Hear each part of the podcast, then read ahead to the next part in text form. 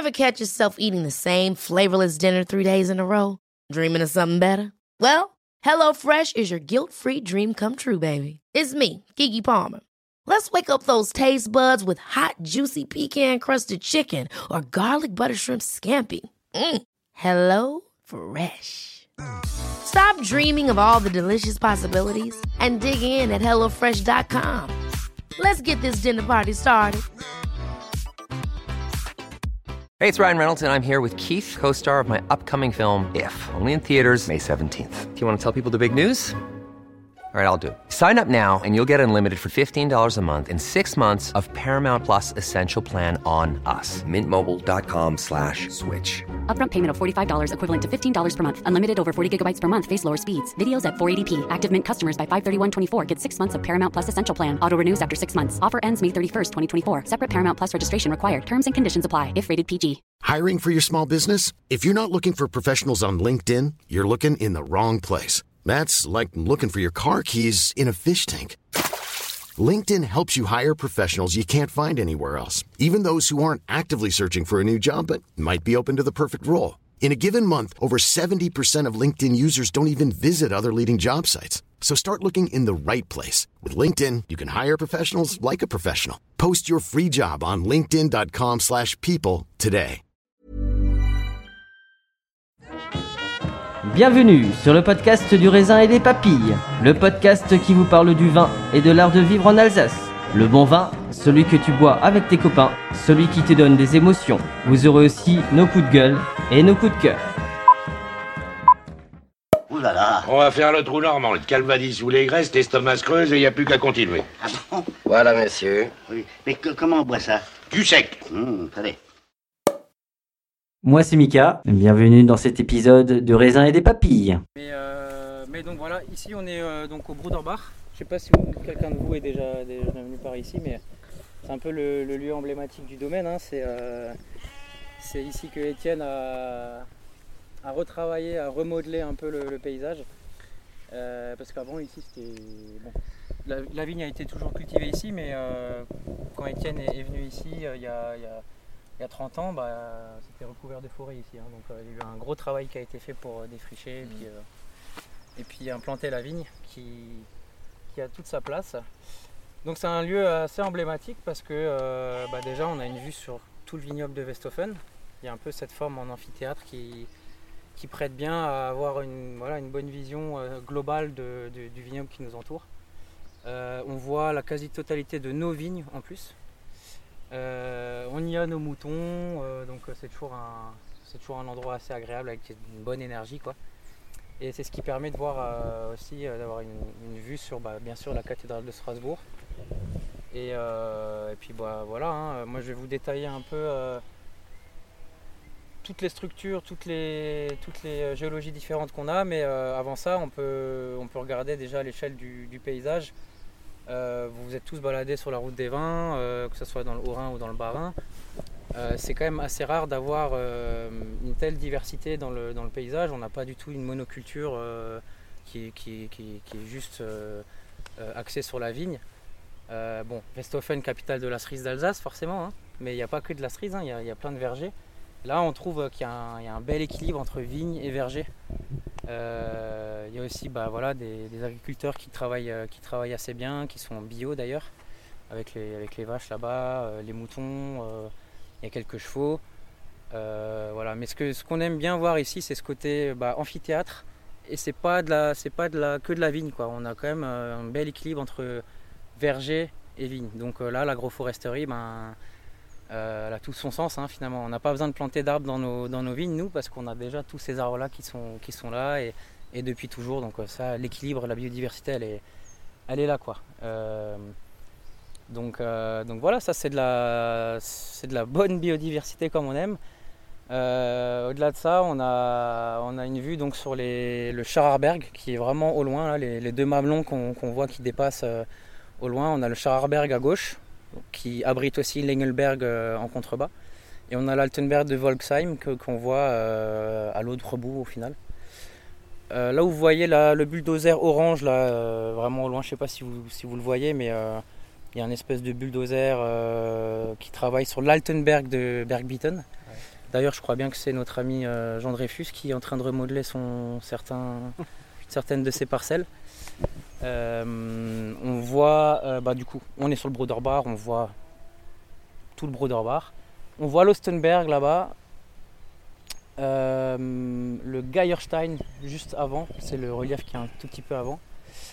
On a le Balverbarry, donc c'est le Balbronnerberg qui, qui, représente toute cette face-là.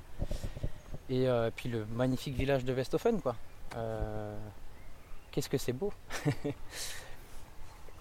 Donc voilà, vue d'ensemble, on a, une, belle vue, on voit vraiment euh, que le paysage, bah, il, est, modelé différemment. Il y a les C2 Mamelon, Mamelon qui se dégagent, l'Ostenberg qui est une vraie colline euh, bien exposée sud. Ici, euh, voilà, on est, en, amphithéâtre, on a plusieurs orientations possibles. Donc voilà, ça, dégage quelques énergies qu'on aime bien.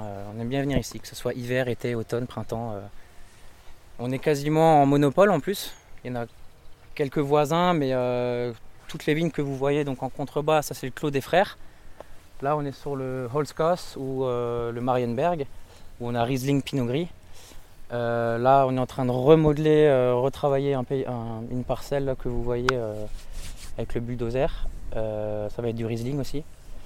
En fait, quasiment toutes les vignes du Broderbar sont, sont à nous et on a encore le Clos des Sœurs qui est de l'autre côté, qu'on classe aussi en Broderbar. Voilà, donc c'est notre endroit à nous, quoi. On aime bien, on aime bien être là. Euh, donc ça, c'est pour le paysage global. Euh, en fait, d'ici, on peut donc voir tout ce modelé du paysage. Et en fait, ça traduit aussi euh, une géologie qui est particulière. À l'échelle d'un paysage, on peut effectivement déceler et puis lire les différentes structures géologiques à l'échelle d'un vignoble. Bon, les géologues, nous, on aime bien partir du plus gros au plus petit en général, en termes de, de, vision. Donc, je vais commencer d'abord par vous présenter le, rapide historique, on va dire, les grands ensembles du vignoble alsacien, enfin de la région Alsace, on va dire. Euh, donc, grossièrement, je, vais essayer de simplifier quand même, grossièrement, l'Alsace, euh, elle se découpe en trois grosses parties, trois majeures parties. On a les Vosges euh, cristallines, les, les Hautes-Vosges, qu'on peut voir là derrière nous. Euh, c'est le grès des, enfin, qui sont essentiellement constitués de grès des Vosges et l'aspect cristallin, granitique, donc c'est les Vosges cristallines quoi.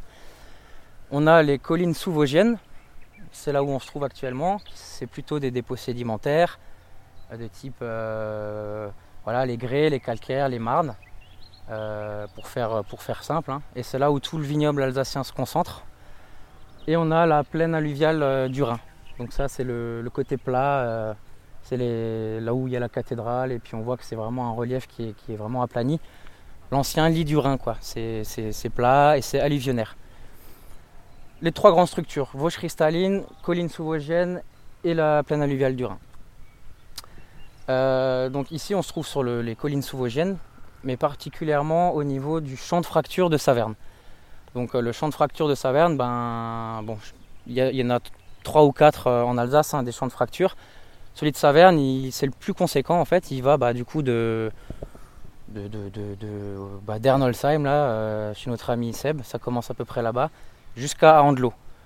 Et euh, c'est un champ de fracture en fait qui fait, euh, ce qui fait que ce qu'on voit justement là dans le paysage, en fait, on est quasiment sous une forme de damier. Il y a des, monticules qui ressortent plus que d'autres. Euh, L'Ostenberg, euh, le Scharerberg, le Bassberg aussi un peu plus, un peu plus au nord.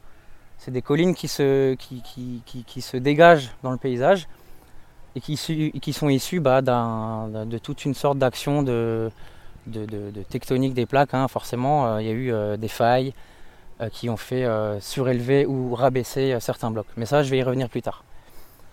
Pour vous présenter donc les terroirs, on va commencer par là.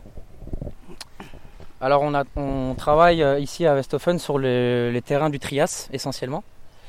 Euh, sur le Bunsenstein, le Muschelkalk et le Kuiper. Ça, c'est les trois étages du, euh, Trias sur lesquels on va travailler. Alors, un petit historique, hein, je vais vous raconter une petite histoire.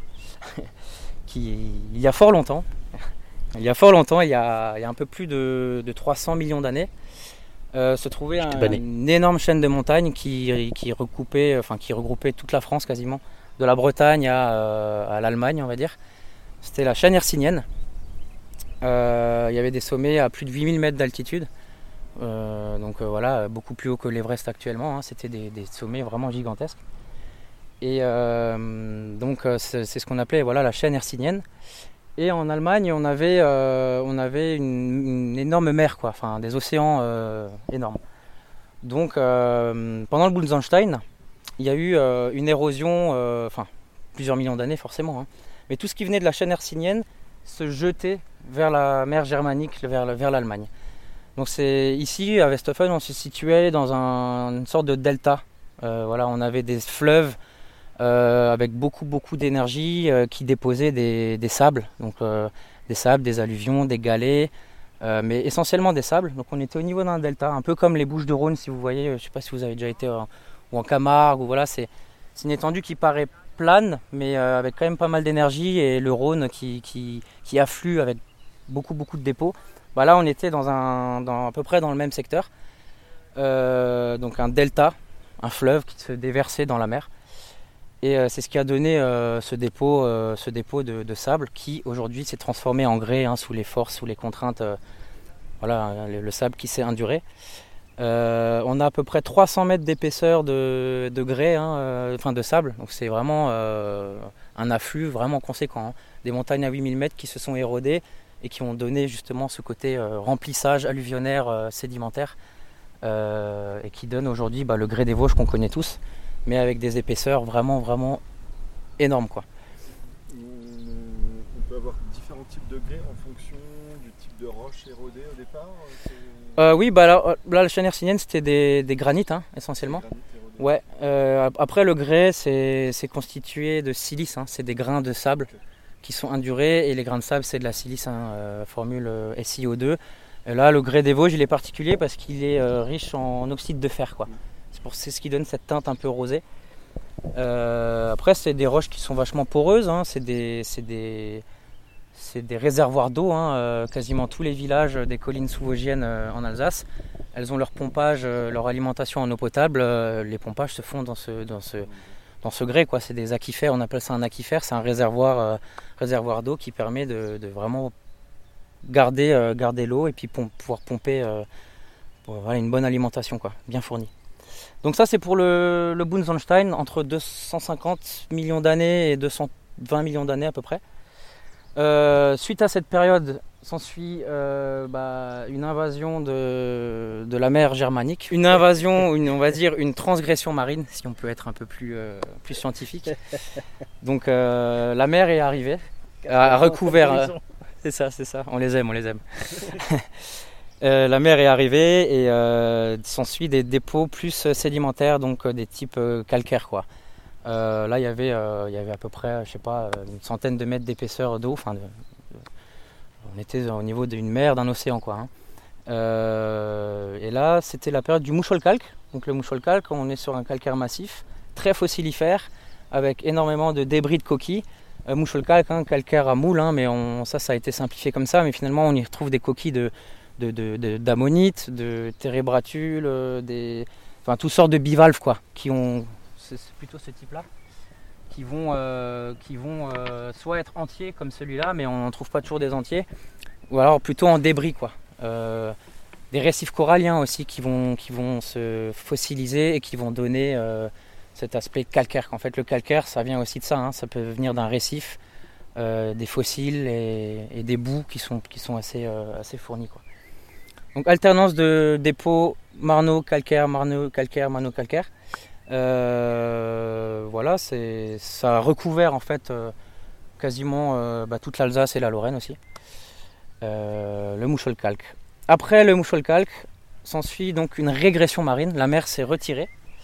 Ils sont voilà, c'est reparti et on est plus dans un climat tropical. Euh, on est dans un, état très lagunaire aussi. On est sur des mers euh, peu profondes, à peine quelques mètres d'épaisseur, quelques centimètres peut-être. Euh, et c'est des mers qui étaient sursalées, donc très riches en sel. Ce qui a donné la formation de, on appelle ça les évaporites, c'est la famille des sels en fait. hein. Donc on a du gypse, on a de, la halite, de l'anhydrite, enfin toutes sortes de sels qui vont précipiter sous l'action des fortes chaleurs, euh, un peu comme, euh, comme ce qui se passe actuellement au Salar d'Uyuni, en Bolivie ou dans d'autres euh, endroits du globe. Voilà, c'est le- les sels qui précipitent à ce moment-là et bah, on va avoir cette formation de, roches de type gypse. Les marnes, les boues qui se déposent petit à petit et puis des fois quand il y a vraiment plus d'eau, tellement il y a d'évaporation, bah, il y a de la formation d'évaporites. Voilà. Le gypse, c'est du sel? Le gypse, c'est de la famille des sels, tout à fait, ouais, c'est Ah. ça. Ouais, ouais, c'est une famille d'un sel, ouais. Celui-là, je le lâche, ça fait ça. ça Tu auras un petit goût salin, ouais, ouais. Après, Ouais, celui-là, il est déjà euh, à l'air libre depuis un moment, il va un peu s'y perdre, mais effectivement, Tu ouais. passes en deux, tu lâches le milieu. euh, Ouais, ouais. Mais t'es quand même obligé d'essayer. Allez. Ah, bah, euh, si tu. Après, ouais. Les bouffeurs de cailloux, nous, on a déjà tout goûté, hein, on, sait, on sait ce que ça goûte. Hein. C'est quoi comme élément chimique là-dedans? Euh, eh ben, ça, c'est une bonne question. Après, il y a du. C'est pas flagrant. Il y a du magnésium, il y a du je pense qu'il faudra le casser en deux potassium, et euh, Potassium. euh, il y a un peu de potassium sans doute, ouais. Ça là tu me poses une colle. Je l'ai déjà vu ça, mais il faudrait que je le. Genre. Faudrait que je le voie. Il y a un peu d'eau aussi forcément. Euh, je, te, je te réponds tout à l'heure pour ça, si ça, si ça te dérange pas. C'est un peu trop chimique, euh, voilà. Donc ça c'est pour les trois grandes assises. Donc le grès, enfin vous avez compris la formation de, de, de ces roches, de ces sédiments. Donc le grès, le mouchol calque et les marnes irisées du Kuiper avec le, le gypse. Ça c'est les trois. Et, et en termes d'air géologique, euh, finalement, tu as, un repère du, du Kuiper, du jusqu'au Kuiper. euh, ça, il se passe combien de millions d'années quoi Ouais, euh, c'est entre. cas, Alors le début du Bunsenstein c'est 250 millions d'années et la fin du Kuiper on est à 180 millions d'années. Donc D'accord. On est sur euh, une, une échelle de 50 à 70 millions d'années. Tout ça, c'est le Trias C'est tout le Trias, ouais. Mhm. L'ère secondaire Trias, ouais, c'est ça. Ouais. Donc euh, l'époque des dinosaures et compagnie. Ouais. hein, il y en avait sans doute d'ailleurs pendant, surtout pendant le Kuiper. Juste Euh, avant le Jurassique juste, ouais, juste avant le Jurassique. Exactement, ouais. le- après, le Trias, euh, après le Trias, il y a le Jurassique, ouais. C'est ça, tout à fait. Euh, je vais pas parler du Jurassique parce que nous on travaille pas sur des dépôts du Jurassique. Euh, par contre, euh, sur le Scharerberg qu'on voit là-bas, l'Engelberg, l'Altenberg de Volsheim, là ils vont travailler sur plutôt des terrains sédimentaires du Jurassique. Euh, surtout calcaire, il y a de nouveau la mer qui est revenue avec euh, des pots marno-calcaires. Voilà, c'est- dominante euh, calcaire, quoi. Marno-calcaire. Euh, donc ça c'est la formation, ça se succède, les dépôts sédimentaires c'est vraiment stratifié, hein, c'est droit, c'est linéaire on va dire, hein, donc les calcaires étaient bien droits. Euh, il y a à peu près 50 millions d'années par contre il y a eu un événement assez, assez intense, c'est la formation des Alpes. Donc euh, des. Surrection des Alpes, exactement, poussée des Alpes. Et euh, suite à ces, ces poussées de, de- donc de collision entre deux plaques et extension d'une autre vers, euh, vers l'Atlantique, bah, il y a eu la formation d'un fossé d'effondrement, donc le rift alsacien. hein. Avant, on pouvait voir une continuité entre ici et la forêt noire, hein. tout était quasiment plan, enfin c'était plat, on va dire. Il y avait une continuité. Euh, mais il y a une telle extension et que voilà, le fossé entre l'Allemagne et, euh, l'Alsace entre euh, ce qui est matérialisé aujourd'hui par le, Rhin finalement, eh ben, tout s'est effondré en bloc. C'est pas du tout en un bloc, hein, c'est en plusieurs blocs, avec plusieurs failles qui ont justement, bah, je vous parlais de ce, côté damier qu'on peut lire dans le paysage là actuellement. On peut voir qu'il y a des choses qui sont plus élevées, plus surélevées que d'autres. Bah, c'est pour ça que ça fait affleurer des terrains qui- sont d'âge différents et qui sont de, de nature différente. Ce qui fait euh, bah, pour le coup la richesse du, du vignoble alsacien, hein, clairement, et particulièrement celle de celui de, de Westhofen. Euh, ouais, quand même. Enfin, voilà. bah, disons qu'il y en a d'autres, hein, des, des champs de fracture. Tu vas à Ricvire, à Ribeauvillé, il y a aussi des, des choses qui sont intéressantes. Mais, euh, Ah, mais c'est au Rinois. En plus, voilà, c'est ça le problème. Mais euh, Il y a trois champs de fracture principaux je crois qu'il y en a quatre, ouais. Celui de, de Bar, c'est un nouveau, ouais. Après Andelot ou Bar, ouais. Euh, Ribeauvillé, et il y en a un un peu plus, plus bas encore. En dessous de Rouffach, quoi. Ouais, voilà, c'est ça, c'est ça. Mais le plus important, le plus conséquent, on va dire, euh, en termes de, de structure et de faille, quoi, c'est celui de Saverne, quoi. Il est, il est étudié dans tous les livres de géologie euh, en France, en tout cas. Euh, C'est celui qui se rapproche de la mer de base aussi. Alors, est-ce que ça a un sens euh, de la mer? Enfin, dans, dans- de la mer dans le sens où quand on avait euh, un seul bloc euh, et une surface plane et euh, il y avait un, quand tu dis qu'il y avait beaucoup d'énergie, Ouais. finalement c'est une énergie qui se déportait plus vers Saverne et qui venait. euh, Bon, alors, c'est quand même à l'échelle d'une région. Moi, je- quand, quand je parlais de la mer germanique, ça c'était pas juste en direction de, de Strasbourg ou de Baden-Baden, hein, c'est vraiment à l'échelle de régionale, vraiment euh, grosse échelle quoi. Le grès des Vosges, on en trouve quand même. Alors, plus tu vas dans le Haut-Rhin, plus tu sur le relief, tu vas avoir des granites plutôt. Mais euh, le grès des Vosges, ouais, c'est ça va quand même assez assez loin. hein. C'est pas juste euh, un fleuve. euh, qui... Vu, qu'il y a- vu- vu que tu as forcément une- un delta euh, Ouais. qui prend une direction, forcément c'est au bout de cette direction que tu vas peut-être avoir un champ de fracture qui est d'autant plus important. Alors le champ de fracture, il est quand même plus lié à la formation des Alpes, qui vient beaucoup plus tard Oui, que ces d'accord. formations, que, que le dépôt de ces formations-là, quoi. Euh, mais euh, il est encore actif, hein, finalement. Nous, à notre échelle, euh, On ressent pas. mais- on- on ressent pas, mais c'est les failles, elles sont encore actives, hein, bien sûr. Euh, le jour où il y aura un séisme, bah, peut-être que certains blocs vont un peu bouger. euh, alors c'est anecdotique, hein, c'est quelques centimètres, mais, euh, mais bon, ouais, c'est encore, encore assez actif hein, le, le rift alsacien. Donc voilà, ça c'est la vallée du rift alsacien. Et qui, qui- fait aujourd'hui la richesse du vignoble alsacien, puisque justement, je vous parlais de, ce damier là. euh, on, met à juxtaposition des terrains qui n'ont absolument rien à voir. Euh, grâce à ce champ de fracture, à ces, effondrements. Euh, alors, moi, j'essaie de vous simplifier la chose en, vous dégageant trois structures, mais en fait, c'est beaucoup plus complexe que ça. Même un village comme Mittelbergheim, on essaie de, de simplifier en disant voilà, on a essentiellement le marneau calcaire ou la plaine alluviale un peu plus bas et une assise calcaire. Mais finalement, c'est découpé en bandelettes ou même à l'échelle d'un- d'une parcelle, on peut passer du- du- d'une géologie euh, totalement différente. Quoi. Mais par euh, souci de, de- de compréhension, même pour euh, les, nous les vignerons ou les géologues, peu importe, on est obligé de simplifier et de schématiser. Quoi. Mais en fait, en vérité, c'est beaucoup plus complexe que ça n'y paraît. Et, mais bon, c'est déjà assez, assez le bordel comme ça, on va, on va faire simple. Euh, donc voilà, ça c'est pour la formation, vous, comprenez un peu le modelé du paysage, comment ça se fait qu'on en arrive là. Euh, donc je vous ai parlé des grandes structures. Plus localement, du coup, coup, donc on va avoir le. Je vous, ai décrit les, trois grosses formations. Donc ici, on est au niveau du Bruderbach. Euh, on est sur la partie terminale du Bunsenstein, ce qui veut dire qu'on est sur le grès des Vosges, mais en transition vers le Muschelkalk. Quoi. Euh, là, on peut voir qu'il y a la carrière, euh, une ancienne carrière que- que- qu'on peut, qu'on peut bien percevoir. On a la fin du grès des Vosges et le début de la dolomie euh, grès calcaire, quoi, qui est plus, plus beige, voilà, plus ocre. Donc là, on est vraiment sur la fin, la fin des deux airs.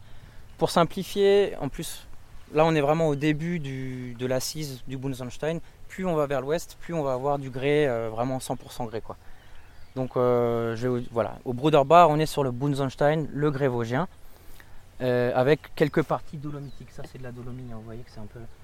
On voit qu'il y a des, il y des petits trous, des, petites alvéoles. On appelle ça bah, une carnieule. En fait, c'est un, c'est un grès carbonaté qui s'est dissous finalement par l'eau de pluie. hein. c'est l'érosion qui a fait ça. Euh, donc on est entre le grès et le grès euh, dolomitique. Ce qu'on voit là-bas au loin, je vous ai parlé de l'Ostenberg. Euh, là-bas, on est sur le calcaire Muschelkalk, donc c'est vraiment le, coteau exposé sud, bien bien sud, très, je- j'en parlais à certains d'entre vous de tout à l'heure, très rocailleux, très, très solaire aussi, hein, vraiment une exposition au soleil qui, qui- est assez, assez importante. Quoi. Mériterait d'avoir sa place peut-être dans les grands crus d'ailleurs, vu cette exposition. Et, euh, Encore un? Là-bas, on est sur les marneaux calcaires du Muschelkalk. Euh, on va se tourner un peu. Là-bas, sur toute la, tout le coteau exposé nord, enfin une légère pente nord, euh, toute la crête qu'on voit là, hein, ça c'est le Balbronnerberg, le Wolverbarry. Et là, on est sur quasiment exclusivement que des marnes irisées du Kuiper. Euh, donc vous voyez qu'à une même altitude, à peu près, hein, on se situe à une même altitude, on a une géologie qui est totalement différente en fonction de. Donc je vous dégage les trois grosses structures, hein, c'est à peu près ça. Mais, euh, mais ouais, on, peut voir qu'il y a eu ces effets de blocs effondrés et qui mettent en, juxtaposition des, terrains qui n'ont, absolument rien à voir. Euh, alors, justement, ça c'est pour l'histoire géologique. Ce qui se passe dans le verre, ça c'est ce qui m'intéresse un peu plus. Euh, c'est ce que j'essaie de comprendre Ah aussi bon le plus. Euh, c'est un- encore un peu mystérieux et peu de gens euh, arrivent à comprendre ça. Il y a eu quelques travaux de recherche qui ont été menés, mais en fait, euh, euh, moi, ce que, ce que j'aimerais bien essayer de comprendre, c'est euh, bah, qu'est-ce qu'un terroir apporte euh, dans le verre finalement, quoi. Euh, le toucher de bouche, quoi, la texture, euh, la minéralité, la salinité. Euh, comment expliquer ça, quoi? Et ça, euh, bah, quand on travaille dans un domaine en biodynamie ou nature, bah voilà, il n'y a pas mieux pour, euh, pour exprimer les terroirs, hein, c'est clair. La, biodynamie, elle révèle finalement les terroirs, hein. ça c'est une évidence. Donc pour le grès, j'en ai un peu discuté avec certains d'entre vous tout à l'heure. Pour le grès, on va avoir quelque chose qui, qui s'apparente, donc c'est dû à la silice, hein, forcément, c'est quasiment exclusivement composé que de silice.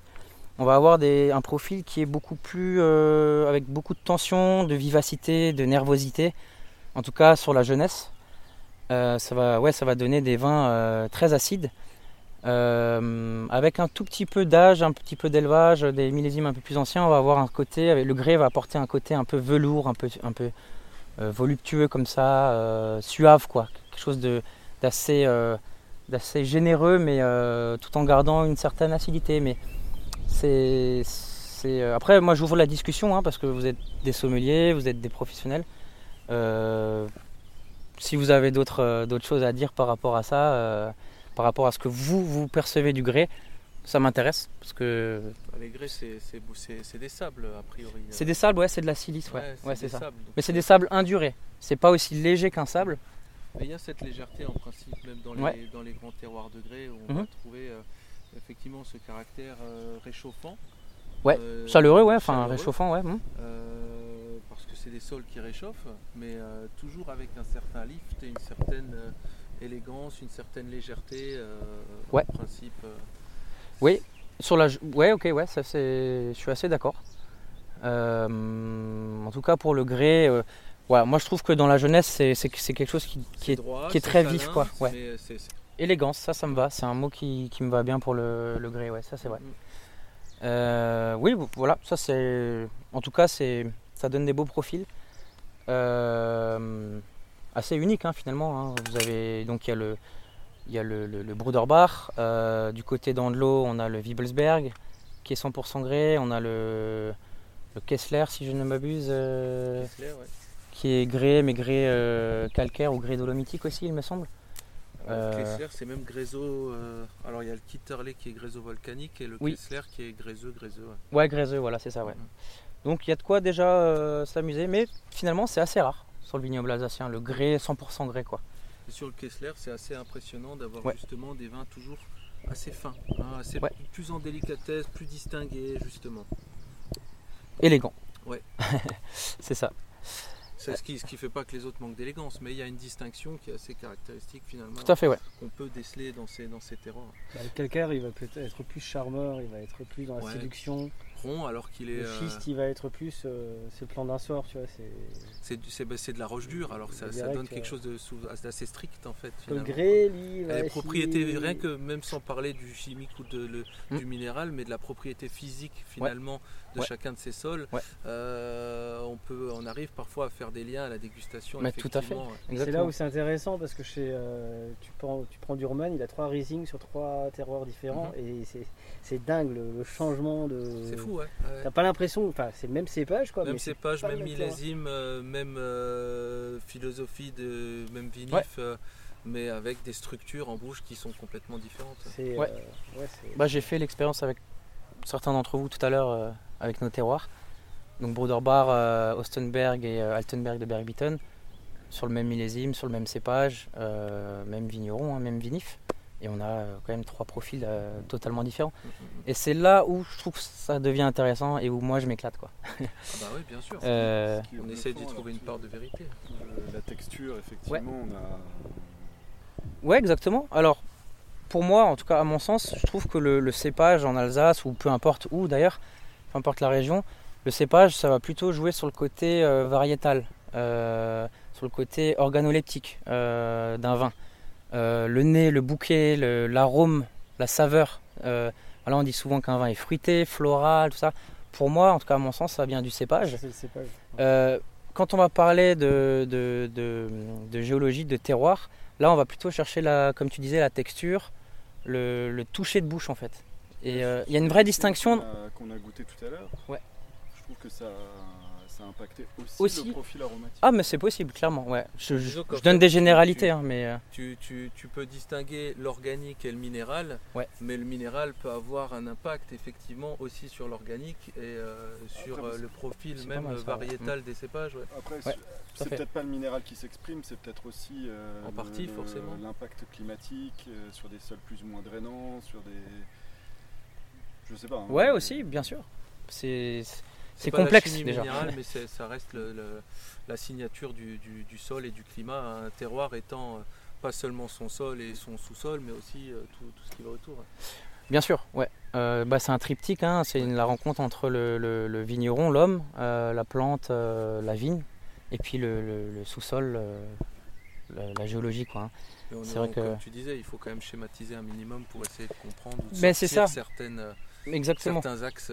En tout cas, oui, c'est ça. Mais en- de ce que ma vision, en tout cas la, la mienne, c'est euh, voilà le terroir, c'est ce qui va s'exprimer en, en termes de texture et en toucher de bouche, plutôt que l'aspect euh, dans la dégustation. J'entends bien, hein, voilà, une dégustation, bah c'est c'est ça qui est beau, c'est qu'il y a quand même plusieurs euh, plusieurs approches. hein. On a le nez, on a le déjà le, le visuel, on a le nez, on a l'aromatique, le côté organoleptique.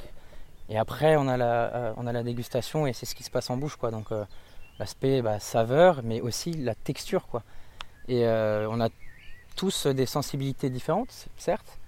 Et voilà, à mon sens, on a, on a des, sensations qui sont infinies, mais des mots qui sont finis. Quoi. On n'arrive pas à mettre des mots sur tout ce qu'on ressent, finalement. Et ça, c'est ce qui fait la beauté de- du vin. hein. On est tous passionnés par ça, je pense, grâce à ça. Euh, alors, je reviens, on s'est un peu égaré, mais je reviens sur le. Donc, on a fini le grès. Euh, ensuite, le mouche au calque, donc euh, profil, on va dire calcaire, hein, dominante calcaire. Le calcaire, bah, ça va donner des vins plutôt. alors, sur la jeunesse, peut-être pas, mais on va avoir des vins un peu plus gras, plus, plus, plus. Oui, un peu Plus sur le Enfin, sur le sol, sévère. Particulièrement le mouche calque, ouais. Ouais. Puisque, bah, voilà, ancienne mer, justement, euh, avec plein de débris de fossiles, mais on a souvent ce côté iodé qui ressort, Ouais. effectivement, ouais. Euh, ça, se- ça se voit surtout euh, du côté de Molsheim, là, ou de. Là, ils ont vraiment du mouche calque avec des grosses, grosses assises calcaires. Molsheim, Ouais, là, on sent bien le côté iodé. Là, c'est vrai qu'on a peut-être un peu plus de marne et que, que ce qu'ils ont à, à Molsheim. Ouais, sur, Euh. le Brudertal, sur le Brudertal, pardon, le marne calcaire, euh, Ouais. c'est vrai qu'on ressent bien ce, ce- ce caractère assez iodé. euh, Ouais, tout à fait. Ouais, ouais, ouais, ouais, c'est ça. Euh, ici, bon, pareil, on va avoir ce côté un peu salin, mais on va avoir euh, ce, ce côté bah, ouais, un peu plus opulent. Euh, on, a, on a goûté l'Ostenberg avec vous. On sentait aussi cette puissance, euh, ce, côté euh, ouais, très solaire aussi, très. euh, bon, sur la jeunesse. hein. Après, plus, ça, vieillit, plus on va avoir des notes de gras, de, moelleux. Enfin, moelleux, pas dans le sens euh, sucré forcément, mais côté un peu euh, ouais, gourmand, euh, comme ce qu'on peut retrouver en Bourgogne parfois. Sur, bah, Là-bas, ils ont essentiellement du calcaire, hein, marno calcaire. Ça va donner ce, ce toucher un peu gras. Quoi. Pour les marnes irisées du Kuiper, ben, on, va, on va aller sur des profils qui sont un peu plus. Euh, bah, la marne apporte, euh, enfin l'argile essentiellement, les marnes sont des argiles carbonatées, hein, mais c'est, on, va, on, va, on va classer ça sous, le, sous les argiles, voilà, les marnes. Euh, ça va apporter de la puissance, une certaine astringence aussi sur, sur, le, sur la jeunesse, mais aussi quelque chose de. Ça va amener un profil plus charpenté, je pense. Ça va vraiment. ça va être puissant, mais charpenté, quoi. Large. C'est large, Construit, exactement. Ouais, voilà. C'est bah, les argiles, hein, ça a une propriété de rétention d'eau. C'est d'ailleurs imperméable. Mais on sent ce côté large qui a été bien nourri, bien, euh, bien, euh, pas de stress hydrique, quoi. Vraiment euh, bien, bien, four- bien fourni, quoi, bien large. J'ai- J'aime bien employer le mot de charpenté. C'est les sommeliers qui, qui ça. Je je trouve ça joli. Oui, bon charpentier. c'est- Ouais, ouais, ouais. Et puis bon, la particularité de ces marnes, c'est qu'elles sont salifères. Donc, je parlais du gypse tout à l'heure. Donc, on a à la fois la puissance euh, associée au, au- au- au terroir, et puis on a ce côté salin euh, qui, est, qui, est, qui est amené par les gypses, par les sels, quoi. Et ça, c'est quand, même, euh, quand même fabuleux. hein. C'est, voilà. Ça, c'est l'Altenberg de Berbitten. Euh, bah, en fait, vraiment tout le Balbronnerberg qu'on voit, c'est des marnes irisées. Donc on passe des marnes rouges à des marnes vertes, à des marnes noires, plus grises sur l'Altenberg aussi. Parfois, d'une parcelle à l'autre, même à l'intérieur d'une même parcelle, on, on change totalement de couleur. hein. C'est des, c'est des dépôts qui ont été faits, ouais, comme je vous ai dit, dans, dans des lagunes, hein, euh, beaucoup d'évaporation et euh, en fonction de ce qu'il y avait à l'époque comme éléments chimiques euh, dispo, hein, ça précipitait et puis ça donnait des couleurs vertes, marron, rouge. c'est assez beau, hein, c'est beau à voir. J'ai essayé de vous le retranscrire là. on voit qu'il y a quand même plusieurs couleurs. Mhm. Bon, c'était c'était Des nuances. des nuances, ouais, c'est fait euh, minute.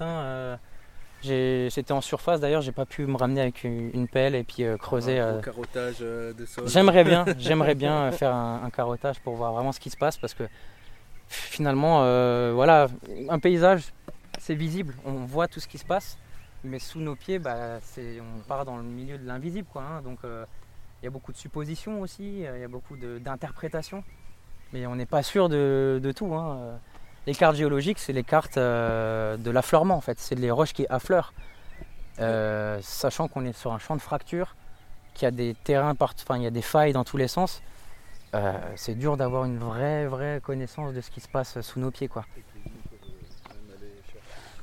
Ouais, bah, bah ça, normalement, c'est le cas. hein, on peut, enfin certaines vignes, ça dépend du, terroir, bien sûr, hein, mais on peut descendre à, à 10, 15, 20 mètres hein, sur, certains, sur certains terroirs, quoi.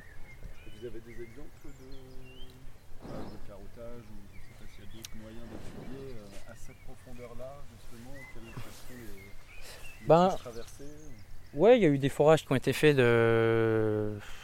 dans, dans l'histoire hein, pour euh, bah, les, les captages d'eau en alimentation en eau potable des communes, tout ça. C'est des données qui sont publiques. hein. On peut voir que, bon, ça, c'est des forages qui descendent à 150, 200 mètres par exemple. On peut voir la succession des, euh, des strates et des, des formations géologiques. À l'échelle d'un vignoble, euh, franchement, c'est complexe parce que déjà, bah, il y a tout un couvert végétal. Euh, Il y a très peu de choses qui affleurent, donc on a du mal à, s'imaginer, à visualiser ce qui se passe. Euh, franchement, c'est complexe, c'est le bordel, mais c'est à la fois bah, c'est riche, quoi. C'est tellement une telle diversité que bah, y a de quoi s'amuser. Et puis, ben, le fait qu'il y ait autant de cépages en Alsace, je pense que c'est pas pour rien finalement, parce que euh, un, cépage se marie quand même. euh, Enfin, il y a un mariage qui se fait avec un, terroir ou deux, quoi. Et le fait qu'il y ait cette, euh, palette, cette diversité de, cépages, à mon avis, ça vient aussi bah, de nos aînés, de nos anciens qui ont déjà compris que, bah, tiens, là, on ne doit pas avoir le même sol. Ce cépage-là se prête beaucoup mieux à cette parcelle-là que juste le voisin, quoi. Pourquoi on plantait Gewürz, Riesling? Alors, bien sûr, il y a, l'appréciation, le goût du vigneron, ce qu'il voulait faire, ce qui marchait à l'époque, etc.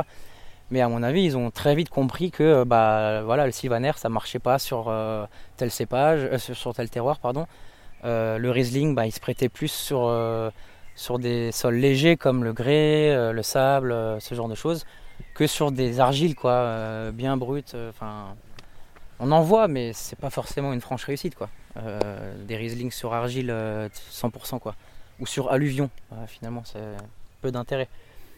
Euh, voilà, le Gewürz, ça marche bien avec des marnes en général. On en parlait tout à l'heure, les marnes euh, salifères. Euh, les calcaires, c'est un peu dangereux, c'est un peu périlleux parce que ça donne quelque chose avec beaucoup trop d'opulence, trop, ouais, trop, trop riche, trop, trop fourni aussi, quoi.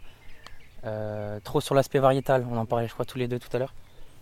Euh, ouais, je pense que les anciens, ils avaient compris que, d'une, bande à l'autre, d'un, d'un- d'une parcelle à l'autre, on avait un, terroir qui était complètement différent, donc ils plantaient un autre cépage. Quoi, hein. Et, euh, euh, bah, c'est pour ça que finalement les possibilités elles sont infinies en Alsace parce qu'on a 7, 8, 9, 10 cépages en moyenne sur tous les terroirs possibles qui existent en fait. hein. On en planter d'autres pour le coup maintenant. Bah, on pourrait en planter d'autres, c'est un peu le, la, la problématique et puis les, les- les- les enjeux de demain, hein, c'est ça. hein, c'est qu'est-ce qui, euh, qu'est-ce qui va fonctionner, euh, qu'est-ce qui va dépérir, euh, qu'est-ce qui. Voilà, c'est vrai qu'on a des étés de plus en plus chauds, euh, mais bon, on a quand même encore les, les saisons bien marquées. je crois que le vignoble alsacien, il a, il a de beaux jours devant lui encore, hein, il n'y a pas de, y a pas de souci par rapport à ça. Mais après, euh, pff, on, on connaît tous des vignerons euh, et vigneronnes qui ont, qui ont tenté le coup avec d'autres euh, d'autres cépages, hein, qui ont planté euh, de la Syrah, du Sangiovese, du, Du Sylvaner rouge. du Sylvaner rouge. Bah, ça, c'est un cépage ancien qui est que chez nous d'ailleurs. Non, j'ai- C'est encore un autre débat, ça. Ouais, ouais, ouais. Ça, c'est les, les cépages anciens, mais qui fonctionnent, quoi. Voilà, ça, c'est, ça a une vraie typicité, authenticité, quoi. Mais non, je sais que bah, nous, par exemple, on a planté hein, quelques pieds de Syrah pour, pour tenter euh, sur une parcelle de Pinot Noir. Euh, je crois que certains voisins, euh, je vais pas citer de nom pour éviter de, dire n'importe quoi, mais il y en a qui ont planté ouais, du Sangiovese, du, du Nebbiolo, euh, ce genre de choses. Euh, pourquoi pas hein. Faut faut, faut, faut voir venir, quoi, faut anticiper. En fait, euh, quand tu plantes, quand tu, quand tu arraches déjà une parcelle en vue d'en replanter, euh, ça prend déjà un an euh, pour arracher, un an pour que la terre euh, gèle, dégèle, enfin se, se refasse, quoi, le, refasse un peu son. À moins de surgreffer. À moins de surgreffer, mais ça c'est aussi un peu périlleux, mais ça se fait, hein, bien sûr. Donc un an, deux ans, tu replantes. Euh, il te faut euh, trois ans avant que tu puisses produire euh, du raisin, en tout cas en, en- le, le vinifier finalement. Donc tu es déjà à 5 ans. Si tu es sur un grand cru, euh, avant de revendiquer, euh, il vaut mieux attendre euh, 7 à 10 ans parce que bon, pour une jeune vigne, euh, re- revendiquer un terroir, ça, voilà, ça vaut pas le coup et puis ça ne fonctionne pas. Le terroir, il, se révèle que à partir de 10-15 ans au moins. hein, euh. Donc voilà, on parle de 10-15 ans. Bah, 10-15 ans, c'est long, hein, c'est presque un tiers d'une carrière, on va dire, ou un quart, on va dire. Euh, ceux qui plantent aujourd'hui, bah, Étienne, là, il plante. euh, on, on a récupéré une parcelle à l'Altenberg de Berbiton. Euh, il, voit, il pense faire de la bouteille revendiquée à Altenberg de Berbiton dans 10 ans, pas avant, quoi. Donc c'est quelque chose qu'il faut vraiment anticiper. Et ouais, ouais, si tu dois changer de cépage, euh, bah, il faut tester, quoi. Ouais, c'est plus la phase de test. avec Là, on est en phase de test un peu, euh, un peu tous, ouais. ouais, ouais.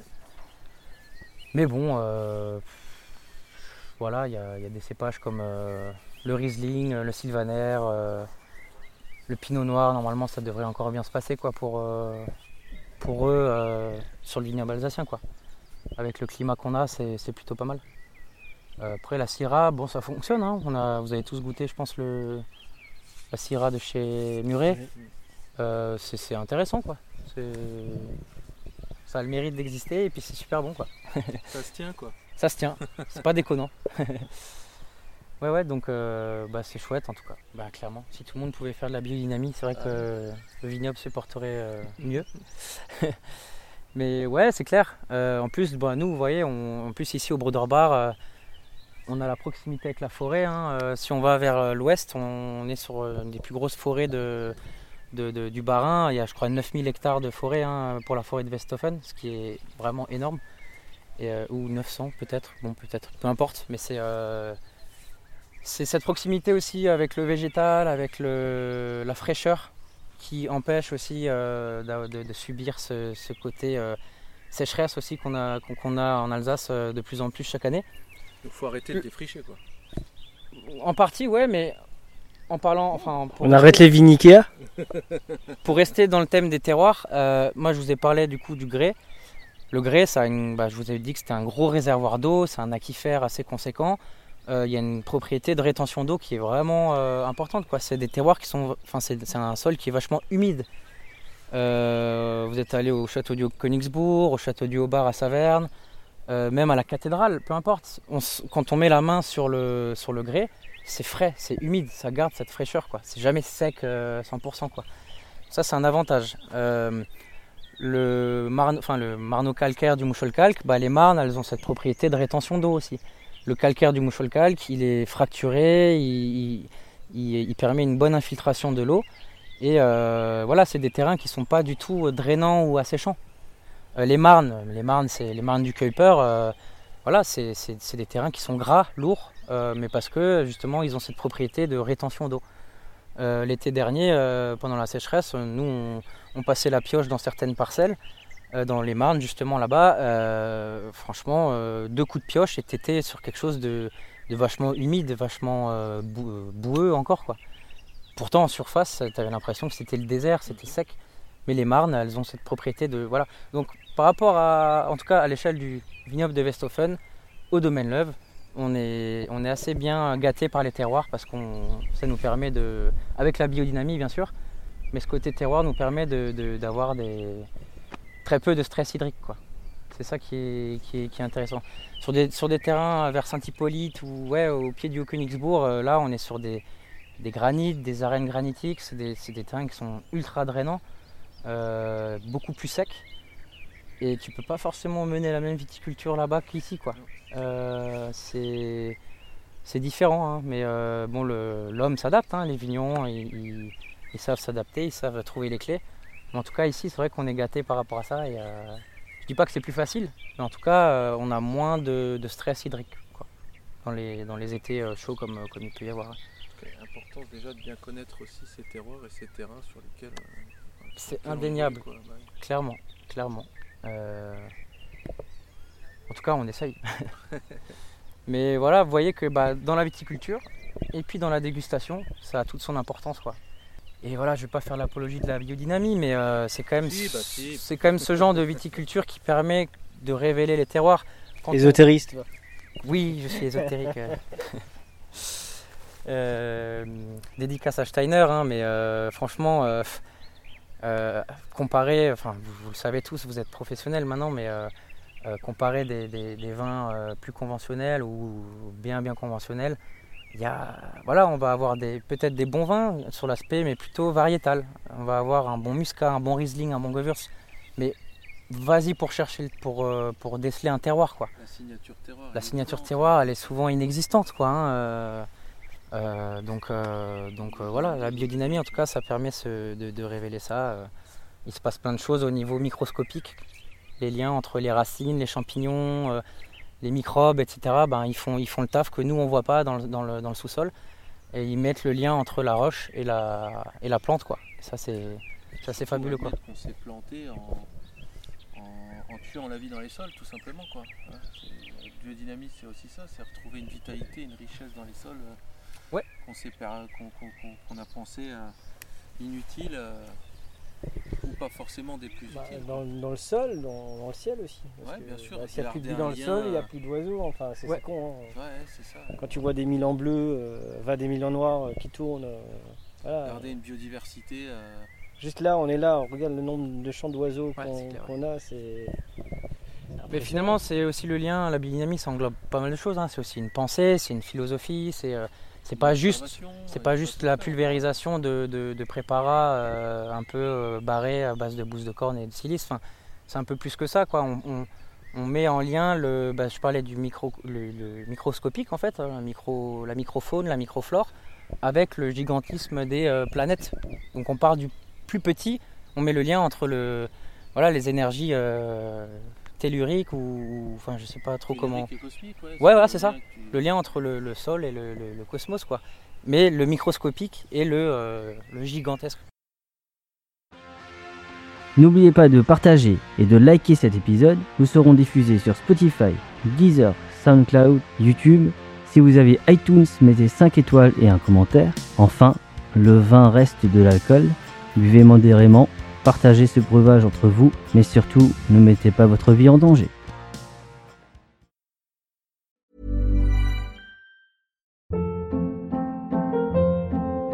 Hold up. What was that? Boring. No flavor. That was as bad as those leftovers you ate all week. Kiki Palmer here, and it's time to say hello to something fresh and guilt-free. Hello Fresh. Jazz up dinner with pecan-crusted chicken or garlic butter shrimp scampi. Now that's music to my mouth. Hello Fresh. Let's get this dinner party started. Discover all the delicious possibilities at hellofresh.com.